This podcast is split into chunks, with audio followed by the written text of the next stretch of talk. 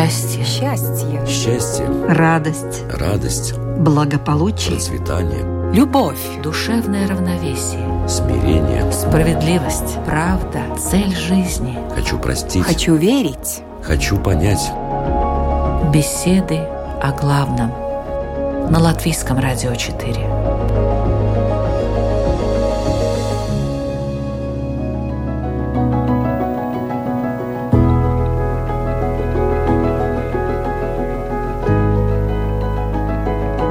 Беседы о главном в эфире Латвийского радио 4. У микрофона Людмила Вавинска.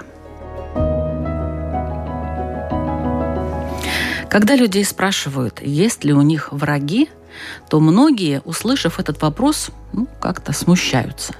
Одни говорят, что врагов у них нет.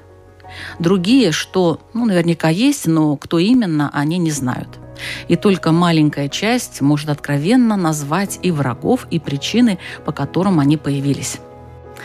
Вообще понятие «враг» в обществе завуалировано. Это если касаться личных отношений. На уровне государства, наверное, проще, потому что это общий враг и общие, не зависящие от конкретного человека причины. А если рассматривать по персоналиям, то распавшееся на отдельных людей общество никакую вражескую силу уже вроде бы как и не представляет.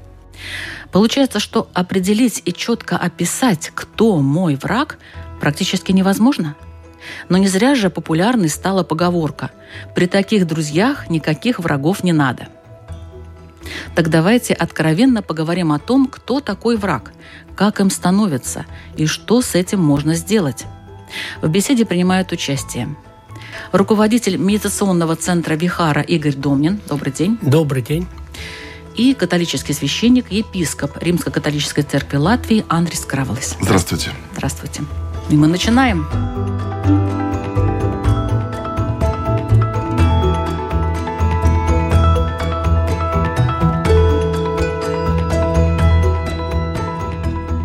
Почему у нас так сложно вообще с врагами?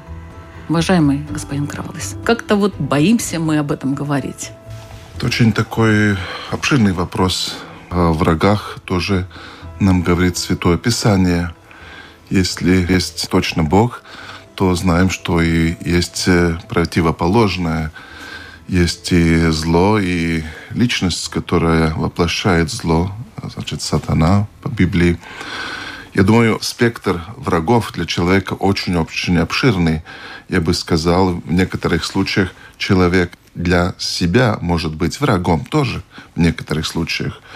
Но я думаю, так как вы уже сказали, враги у нас появляются при отношениях. Если люди живут э, далеко от друг друга, если у них нет никаких связей, то обычно они, как сказать, индифферентны но обычно для меня так кажется, что враги появляются тогда, когда мы уже не живем по правилам или по мы Божьим правилам. Мы не живем, например, да, когда мы начинаем блудить, заблуждаться, и когда начинаем осуждать, или просто мы можем жить в таком обществе, где мы не находим себя, и мы можем тоже начинать э, считать других врагами, или относиться к людьми как врагами. Первое, что вы мне скажете, скажите, что вы понимаете под врагом, то мне всегда приходят слова Библии. Я думаю, именно христианство очень сильно нам это открывает, что мы должны не только любить тех, которые нас любят, но эта любовь должна идти до любить наших врагов. Это учение Христа. И, конечно, это непросто. Об этом наверняка мы будем говорить. Но так коротко, чтобы ответить на вопрос, я бы сказал, большая часть в этом вопросе связана с отношением, взаимоотношением. Так ли это в буддизме? Ну, я как раз очень э, поддержу вот это вот определение, что понятие враг, оно связано с отношениями. Но буддизм – это всегда учение личного восприятия, то есть учение о личности. И поэтому здесь понятие враг можно сформулировать следующим образом, что это отношение к какому-либо внешнему объекту или процессу, которое окрашено очень сильными негативными эмоциями. Процессу или человеку? это не обязательно. Это может быть к процессу, может быть к объекту какому-либо. И чаще всего, конечно же, это к человеку, потому что чаще всего наша эмоциональная окраска связана с тем, что идет покушение на нашу личность. И поэтому мы воспринимаем какого-либо, допустим, человека нашим врагом. И это сразу окрашивает все это в такую очень сильную эмоцию. То есть эмоция обязательно негативная. Это может быть эмоция агрессии, агрессивная эмоция, это может быть эмоция жадности. Обычно две такие коренные негативные эмоции. И поэтому здесь можно разделить. Есть, допустим, враг, а есть противник – вот противник – это противник, но он противник такой эмоционально не окрашенный, то есть естественный противник. Или, допустим, мы можем сказать «недоброжелатель мой». Вот мы скажем «недоброжелатель» или «враг». Это разные вещи. И поэтому вот эта окраска эмоциональная, она э, сразу же препятствует такому рациональному пониманию того, что происходит. И мы сразу же перестаем разбираться в э, том человеке, не пытаемся искать в нем что-то хорошее. Он наш враг, вот как враг народа. Все. Дальше уже есть у него что-то хорошее, нет чего-то хорошего, это уже не важно. Главное, что он враг. И этим очень часто пользуются всевозможные государства или общества, которые навязывают людям понятие вот этого общественного врага для того, чтобы человек перестал размышлять и думать над этим. Но ведь этому противиться это практически невозможно. Если возможно, уже... Возможно, ну, возможно. Как? Любите врагов своих, потому что любовь – это противоположное чувство э, ненависти, агрессии. И когда мы начинаем сюда, как в буддизме есть такое понятие мет или любящая доброта, как только мы начинаем привязывать к вот этому понятию врага любящую доброту, то понятие врага начинает исчезать.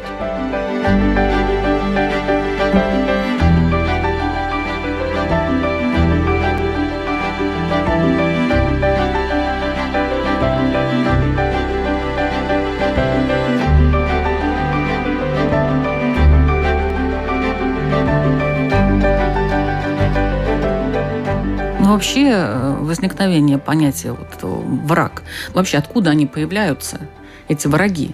Да, потом к ним можно относиться и так, и так, но они вдруг возникают. Я продолжу то, что вы сказали, потому что, мне кажется, это очень-очень важно. Может быть такие ситуации, что человек как бы становится для нас врагом. И э, мы понимаем, что мы уже начинаем давать моральную оценку. Очень часто мы осуждаем людей – иногда бывает, что наш враг может становиться нашим помощником, даже нашим другом. Ведь так можно быть. И значит, я думаю, что человек в этом свете очень часто анализирует этот мир, и он может прийти в такое состояние, что он не желает быть в правильных отношениях, и он начинает осуждать.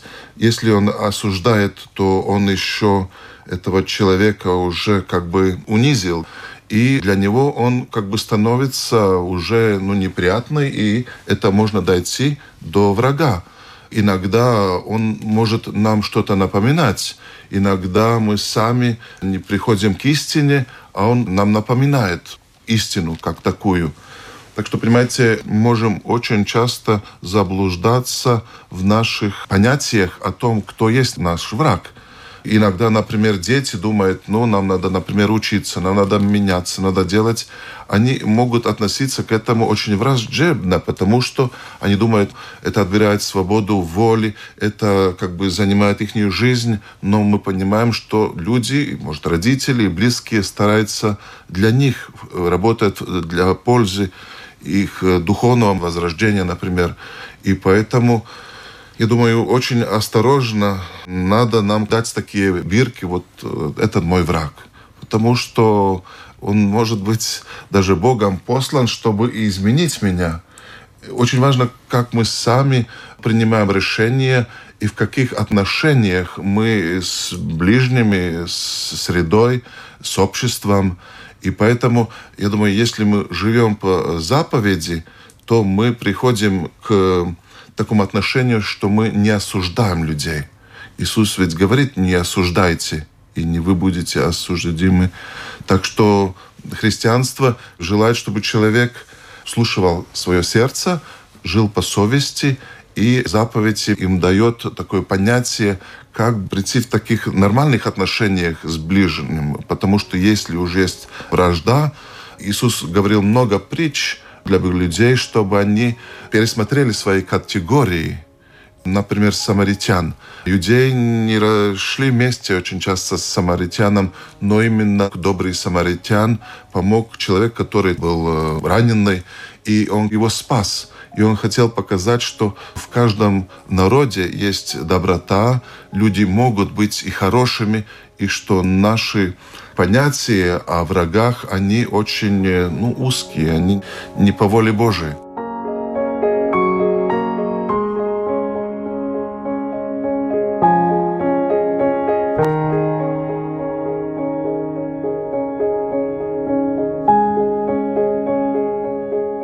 Как появляются враги у человека?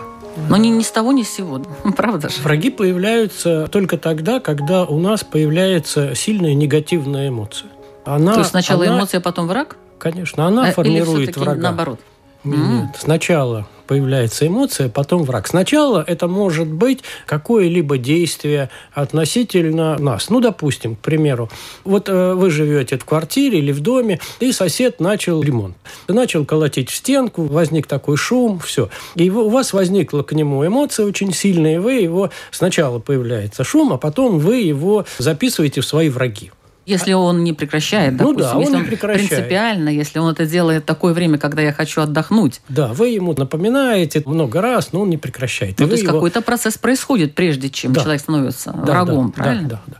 Но теперь представим такую ситуацию, что за окном буря и ветер стучит вам в окно, все, и вы пытаетесь прекратить этот ветер, да, уговариваете его, чтобы он не стучал вам в окно, тоже мешает. Ну, ветер Но... же несознательная вообще-то При этом вещь. ветер не станет вашим врагом. Почему? Потому что у вас нет такого личного отношения к этому. У вас не возникает вот эта негативная личная эмоция к этому. Поэтому вот э, все, что касается врагов, это наше собственное создание. Потому что на самом деле ваш сосед вообще-то не не враг, он сосед. Он живет. Это человек, который для кого-то любящий муж, отец, дедушка. А для вас почему-то он враг. То есть вы его определили своим врагом. При этом этот человек не изменился. Изменились вы сами вы сами изменились за счет того, что у вас возникла вот эта очень сильная негативная эмоция. А у кого врагов нет? У того, у кого нет негативных эмоций. Я бы ответил так, что мы рано или поздно начинаем чувствовать, что вот э, отношения неправильные, мы можем для других стать враждебны, или другие могут э, враждебно относиться к нам. Но я подумал, у Иисуса не было врагов. Я расскажу, что я хочу этим сказать. Ну, вы видите, что я удивилась да, немножко, конечно, да? конечно, конечно. Но он э, учил и любил каждого. Именно и это и есть суть христианства. Как же он мог потребовать «любите врагих ваших»? Он ведь на кресте продолжал прощать. Он э, обещал спасение каждому. Даже Юда, который пришел его предать, он сказал, друг, почему ты пришел? Он и э, разрешил даже его поцелать именно таким образом, чтобы показать, что он есть Бог, он сама любовь. И поэтому я думаю, что в его сердце не было такого вражеского отношения, потому что он пришел для спасения каждого человека. И из этого я могу так э, сделать вывод, что ну, святые, которые стараются жить по учению Христа, я думаю, что они приходят в такую гармонию и они э, не могут э, жить с враждой против кого-то, потому что они теряют Святой Дух, они теряют божественную помощь. И поэтому, я бы сказал, святые как-то пришли в гармонию с миром, в правильных отношениях. Но это не значит, что для других они могут быть большими врагами, потому что именно своим образом жизни они что-то напоминают о них. Так что я очень согласен с вами, что это в сердце рождаются эти чувства, и потом чувства, они переходят э, к решению, и потом уже дальше человек может прийти большой конфликт, и они могут становиться агрессивным даже, им обладает коррупция, и он может даже такую враждебную систему сделать против других. Так мы видим между странами. И особенно так, как вы сказали в начале передачи, что когда люди как бы раскололись, когда они становятся очень индивидуально в своих ну, решениях. Когда видят конкретного человека с другой стороны, они понимают, что он такой же точно человек и очень даже хороший, а страна враждебная. Да. Вот это интересно, да? Именно кротость очень важна в этих отношениях. И Иисус это тоже в Евангелии доказал, что те понятия о врагах, которые живут рядом, что они тоже такие же самые люди – это не было просто для людей, особенно для религиозных людей. Они очень сопротивились, потому что была история этих народов, отношения и так далее. Но все-таки каждый человек в каждом народе делает добро, и мы должны это признать. Он может искать истину. Даже, может, сам Господь его мне прислал, чтобы открыть что-то важное. Но если я беру враждебные очки и вижу, вот ты от такого народа, ты, например, такой, и значит, я сам виноват в том положении, в котором я нахожусь, если я начинаю давать оценку из-за таких принципов, которые, в принципе, я не могу понять, и которые мне мешают принять истину о себе, о других, о народах, о смысле этой жизни, о нашем призвании.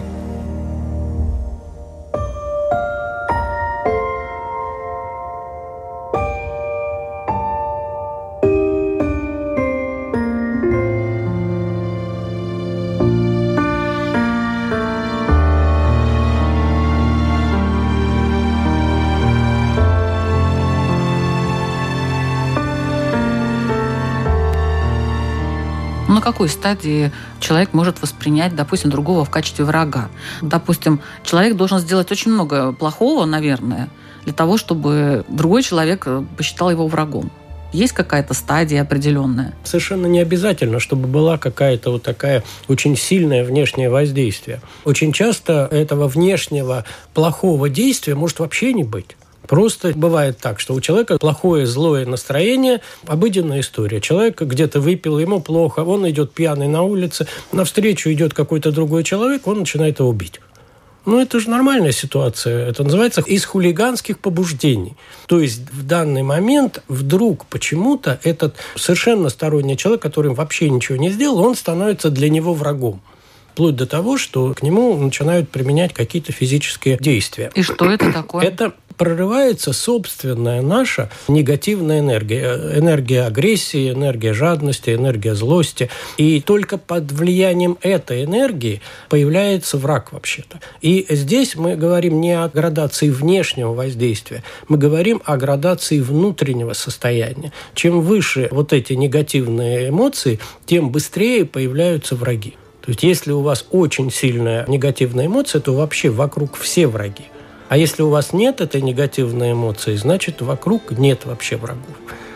А что делать, если ты окружен врагами, например? Взращивать в себе любящую доброту.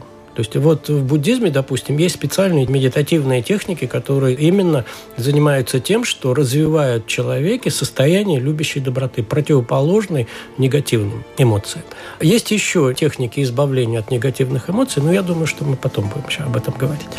Во второй части программы. Да. Поэтому я хочу напомнить, что вы слушаете программу «Беседы о главном». Сегодня тему «Кто мой враг и что с ним делать?» Вот такая у нас тема. Обсуждают католический священник, епископ Римско-католической церкви Латвии Андрес Кравелес и буддист, руководитель медитационного центра Вихара Игорь Домнин.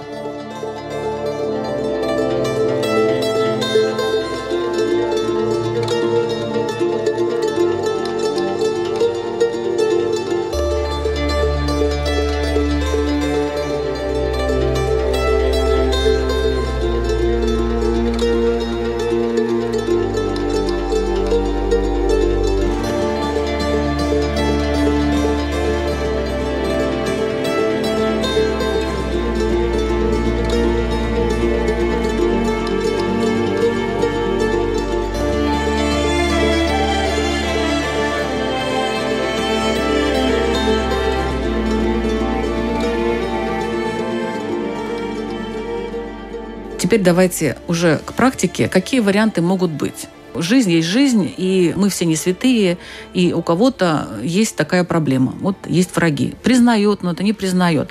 Если, скажем, не замечать как бы этих врагов, не замечать их и все, их число уменьшится? Или они, допустим, станут менее агрессивными, если делать вид, что их нету?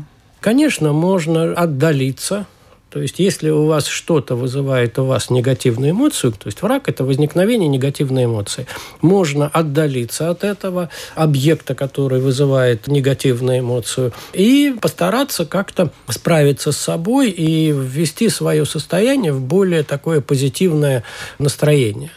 Это один вариант. В принципе, это достаточно трудно, потому что это получается отдалиться от самого себя. Мы должны отдалиться от своих собственных эмоций. Поэтому избавление от врагов или от негативных эмоций существует только одно – это превратить его в друга. Потому что, как, вот есть рядом враг, мы от него избавиться не можем, он рядом. Мы его должны либо убить, либо превратить в друга. Убить это невозможно, потому что а убить А если это превратить в друга, тоже невозможно? Превратить в друга – это единственный способ, и это очень даже возможно. И иногда очень просто. Ну, я сразу представляю какую-то такую ситуацию довольно сложную, когда человек, допустим, сидит в тюрьме. Да. Ну, превратит и в друга там своих сокамерников. Как раз вот по этому поводу одного буддийского ламу, когда Китай оккупировал Тибет, его посадили в тюрьму. И он отсидел там что-то лет 15. И когда он вышел из тюрьмы, у него спросили, какое вообще самое трудное вот э, было время, что самое трудное было в тюрьме. Он сказал, самое трудное – это было не потерять любовь к моим тюремщикам. Ну, это лама. Мы сейчас про простых людей говорим. Простой человек, он может воспринять этого человека, тот, который считается моим врагом, воспринять его, во-первых, сначала как человека, не как врага, во-вторых, постараться понять его, есть такое выражение «понять значит простить». Когда мы поняли этого человека, простили этого человека, поняли помыслы этого человека, мы можем начинать относиться к нему с любящей добротой. И тогда этот человек будет нашим учителем, а не нашим врагом. Мы будем учиться у него чему-то хорошему, потому что всегда во всех людях существует и хорошее, и плохое. Мы будем учиться у него хорошему и будем учиться у него не делать того, что нехорошее. Легко ли вообще из врага сделать друга? Вот буддизм все время предлагает из врага сделать друга. Но мне кажется, что если уже человек враг, ну, это очень глубинное чувство. Я думаю, переделать другого человека это очень трудно, иногда может невозможно. Себя. Себя это другое дело. Именно над этим мы должны работать. Именно своим примером мы можем что-то изменять. Другие могут меняться, но мы всегда должны начинать с самого себя. Я слышал такую притчу, очень быстро расскажу, что человек пришел к городу, и стоит и смотрит и задает вопрос такой, какие люди здесь живут? Говорят, а что ты сам думаешь, откуда ты идешь, от какого города и какие там были люди? Говорит, там были все очень плохие люди, и поэтому я не мог там жить долго. Я пришел сейчас, и вот хочу поменять место жительства. И потом приходит другой человек и тоже спрашивает, какие люди здесь живут. И ему задали вопрос, ну а как ты жил перед тем в городе, откуда ты идешь? Он говорит, там все было прекрасно, там все были друзья мои. И значит, ну притча такая, что все происходит в нашем сердце, какие мы отношения строим с обществом, с людьми.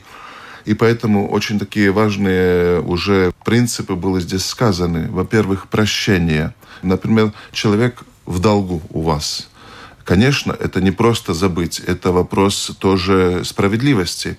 И, может, он не станет э, мне другом, но я должен понять, если я сам в своем сердце несу ненависть, например, или я хочу отомстить, если у меня есть такие чувства, что я враг сам себе, я сам себе делаю плохо, я не могу развиваться – и поэтому, например, в христианстве, я думаю, также в буддизме очень важное место занимает прощение.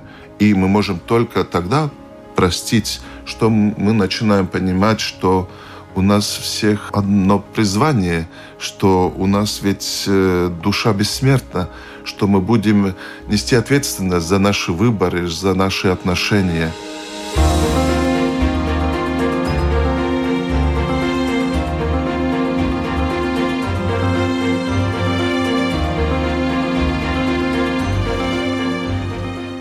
Чтобы лучше это понять, я думаю, для родителей им трудно сказать на своих детей, вы мои враги, потому что это плоть, они родители. Такое никогда не слышал. Даже если они сделали что-то плохое, может, в тюрьме сидят, может, такая жизнь. Если они родители, то они скажут, вы наши дети, независимо, что с вами произошло. И мы тоже должны понять, что мы живем, и мы должны культивировать то, что мы здесь, во-первых, все люди – и мы должны любить, ценить, учиться друг от друга, искать истину. И тогда я думаю, что мы можем избавиться от той вражды или злобы, которая всегда может прийти в нашем сердце. И я думаю, здесь очень много общего с буддизмом. Есть разные принципы. Например, э, аскеза, например, пост – например, молитвы, чтение Святого Писания, это служение, это братская любовь. И именно таким образом человек как бы изменяет сам себя, конечно, с Божьей помощью, но он э, смотрит уже на этот мир иным взглядом. И тогда мы уже можем, может, врага не сделать другом, но уже не осуждать, прощать, потому что мы не знаем, почему он такой стал.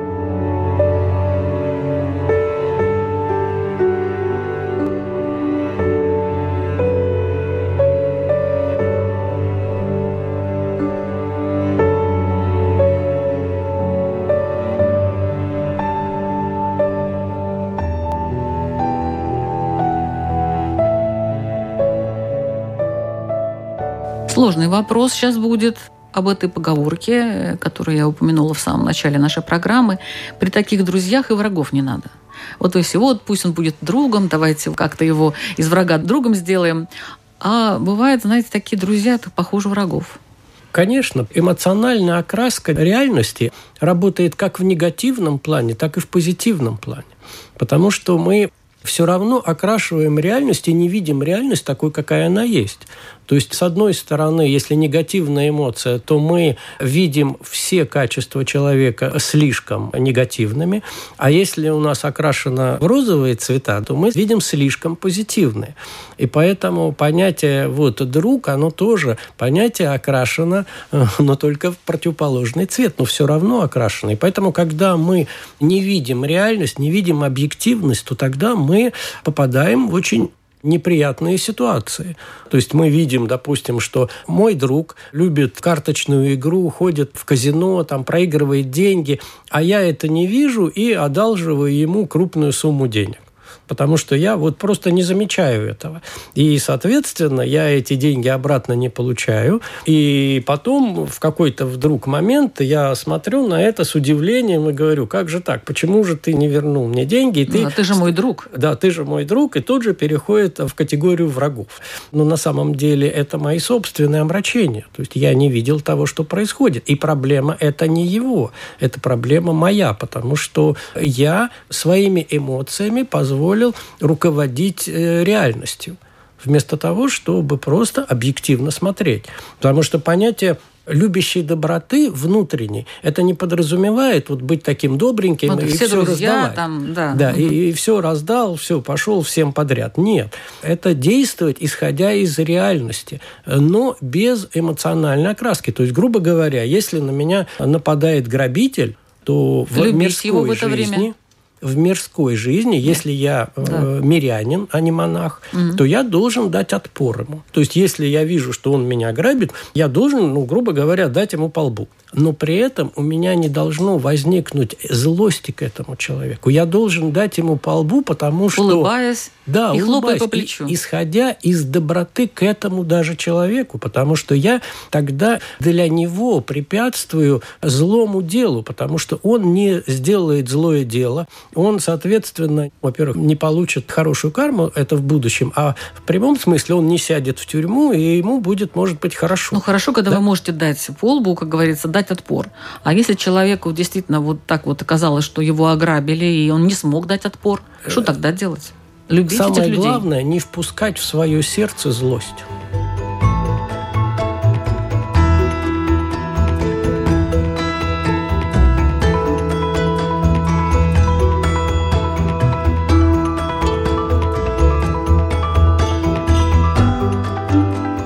Да, ограбили. Это объективная ситуация, как я уже говорил, с погодой.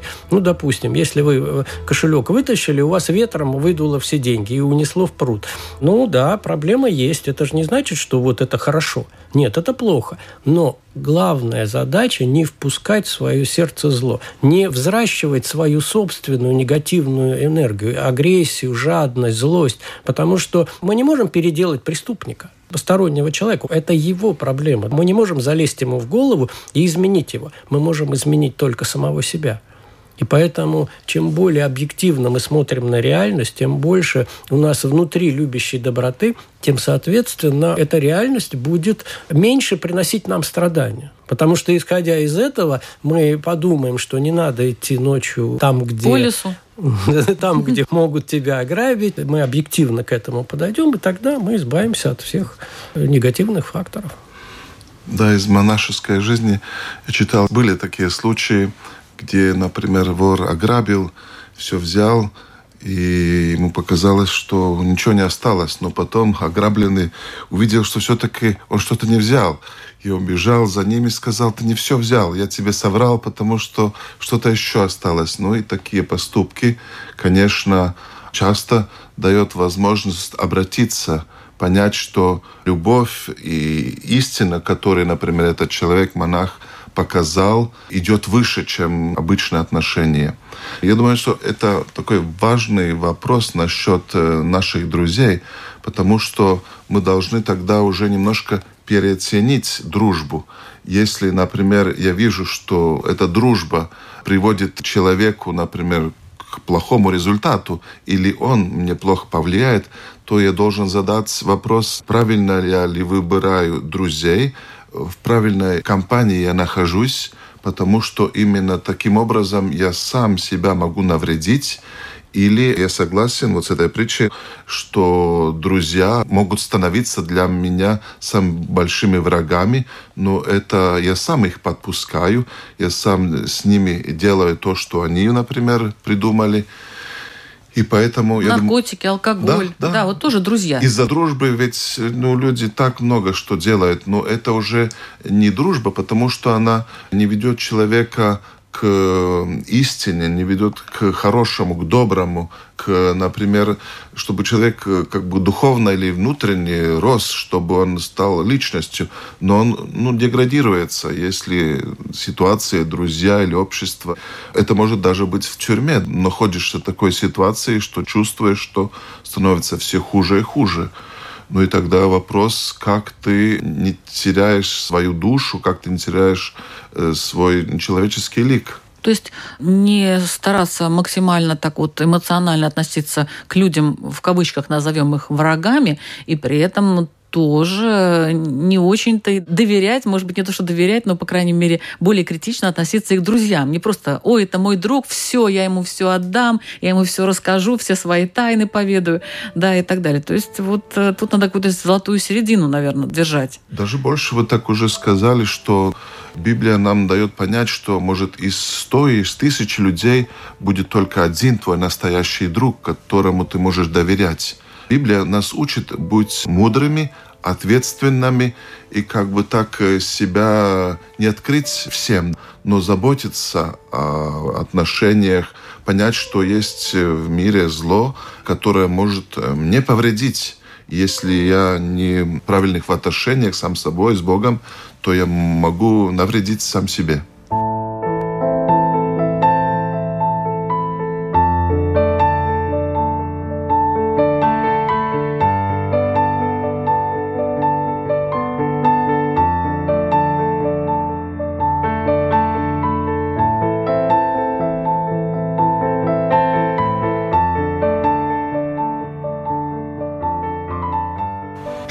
Пожелаешь и врагу? Наверное, врагу надо не пожелать наличия врагов. Потому что наличие врагов подразумевает, что этот человек находится не в спокойном состоянии, не в нормальном состоянии, потому что если у человека есть враги, значит, он внутренне никогда не спокоен он внутренне страдает, потому что эмоциональный фон, который формирует врагов, всегда показывает внутреннее страдание. Представьте себе вот в обыденной жизни, э, что у человека вокруг все враги, и у него все плохо. Этот человек счастлив? Нет, конечно. Нет. То есть врагу не пожелаешь врагов, вот так скажем, да? Да. А что вы, уважаемый Я слышал адрес? такое, что если что-то хочешь плохому человеку сказать, то вот об этом говорит, чтобы гордыня тебя Захватила. захватила, да. Я бы сказал, чтобы как мой враг, например, что он не терял человеческое лицо, чтобы он не терял э, дар спасения, чтобы он стал все больше и больше человеком, чтобы он, я бы сказал, обратился. Ну так, А не пожелаешь? Что не пожелаешь и врагу? из христианской точки зрения Гордыни, вы сказали. Ну да, ну да, например, гордыню человек теряет все. И поэтому мы знаем, что Иисус не хотел, чтобы никто из э, людей не потерялся. Он пришел для всех, чтобы всех спасти. Я бы тоже желал для всех людей, если я так не желаю, то значит, я не в правильных отношениях, тогда он для меня враг. И это уже не по-христиански. Вы перефразировали известную китайскую поговорку, чтобы вы пожелали своему врагу. Ответ такой, я бы пожелал ему жить в интересное время. Хорошо. Как бороться с внутренним врагом? Но на самом деле у любого человека существует только три врага. Это жадность, это злость и это неведение. Все остальное – это только проекции вот этих внутренних врагов.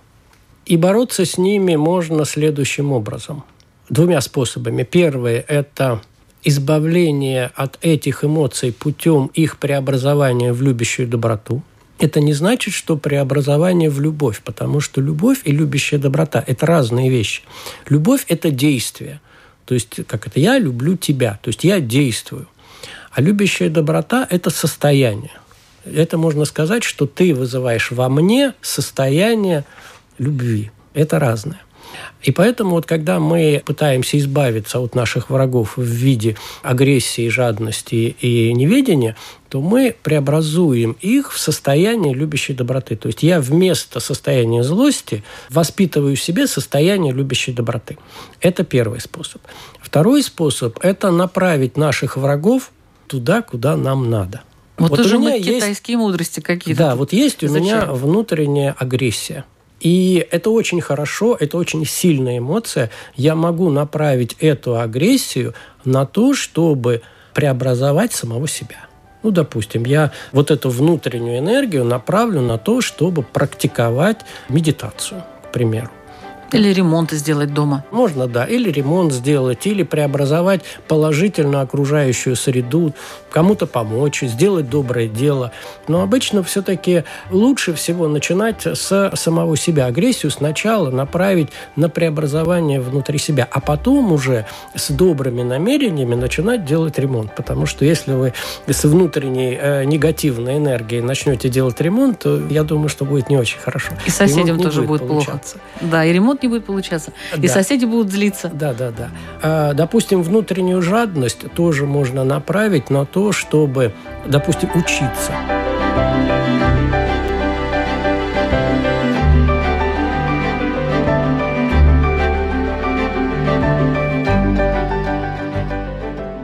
Ведь что такое жадность? Жадность – это что-то иметь. И я могу иметь не только материальные вещи, но могу иметь и знания. То есть жадность к знаниям – это тоже жадность. И поэтому я могу направить свою жадность на учебу. Я хочу получить как можно больше знаний. И агрессию туда могу добавить для того, я должен И чего-то неведение достигнуть. тоже, да? Да. И, и, соответственно, тоже неведение. Неведение – это больше понятие в этом смысле не то, чтобы незнание, а тупость. Это вот это состояние сна. То есть, когда я нахожусь в сонном состоянии таком, когда ничего не хочется, вот здесь надо попытаться как раз вот это состояние преобразовать тоже в состояние действия какого-то. Поэтому самые главные враги – это внутри нас. Уже признать, что внутри идет борьба за нашу душу, за наше спасение, за наши выборы. И в крестьянстве есть такой принцип искушения. Очень э, мы чувствуем, что есть искушения, они могут прийти с нашей человеческой природы, с этого света тоже, и тоже могут быть с дьявола. И поэтому человек должен бодрствовать, понять сам себя лучше, познать и знать, что, например, у меня есть такая проблема. Я, может, очень быстро сержусь на кого-то, или я просто теряю равновесие. Вспыльчивый. Или, может, много кушаю. И именно таким образом я как-то ухожу от проблем. И поэтому познание самого себя очень-очень важно. Но не только так, э, это по психологии познать себя, но познать себя в свете Божьем, в свете Божьего откровения, в свете Святого Писания. И именно таким образом, читая, например, притчи, читая, например, апостола Павла, там дается очень много принципов, где у нас очень много общего здравомыслящими людьми или с принципами в других религиях, чтобы мы больше владели сами собой и чтобы наш внутренний мир как бы развивался, чтобы там э, цвело и чтобы там была любовь.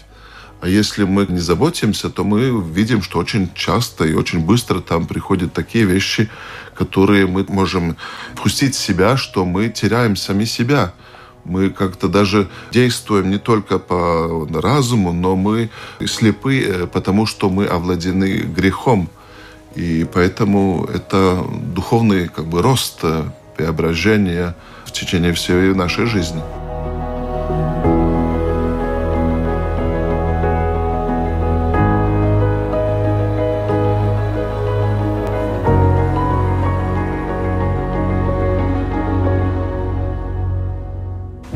В заключение нашей программы я бы хотела попросить вас задать свои вопросы нашим радиослушателям по теме «Кто мой враг?»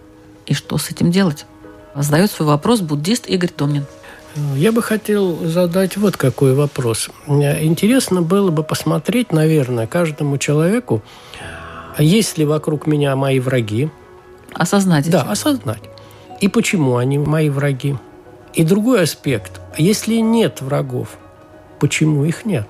А должны быть? Я не знаю. Спасибо. Свой вопрос задает э, епископ Римско-католической церкви Латвии Андрей Скравалес. Наверняка вокруг вас не все друзья. Наверняка. Может, вы пришли уже к такому состоянию, что нету тоже врагов. Но э, я бы хотел, чтобы мы немножко подумали, что и кто нам помогает простить, чтобы эта вражда, или наш взгляд на людей, которых мы можем считать врагами или думать, что они нам делают плохо, как мы можем э, развивать дар прощения.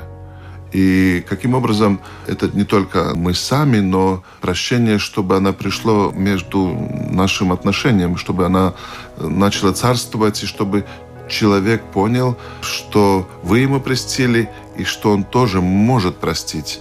Я думаю, если мы понимаем, как важно прощение, то наши отношения начинают изменяться. И иногда самое трудное, я хочу подсказать, что это простить самому себя. И как сделать, чтобы мы не были враги сами для себя, как бы отпустить, простить, что и кто нам помогает в этом. Спасибо большое, по-моему, очень хорошие вопросы. А у меня давно уже возник такой вопрос в процессе беседы. А сатана для Бога – это враг? Побежденный враг, но все-таки сила, личность, которая сделала свой выбор и которая хочет до последней минуты свое существование вредить делу Божьему и, значит, вредить человеку. Он же сам себя уничтожает таким образом, разве нет? Да, конечно. И поэтому дни его сосчитаны, но у него есть мощная сила. Спасибо. Это была программа «Беседы о главном». Мы звучим каждую среду в 2 часа дня на Латвийском радио 4. Ведущая Людмила Вавинска. Всего доброго. Счастье. Счастье. Счастье, Радость. радость, Благополучие. процветание, Любовь. Душевное равновесие. смирение. Справедливость. Правда. Цель жизни. Хочу простить, Хочу верить. хочу понять. Беседы о главном. На Латвийском радио 4.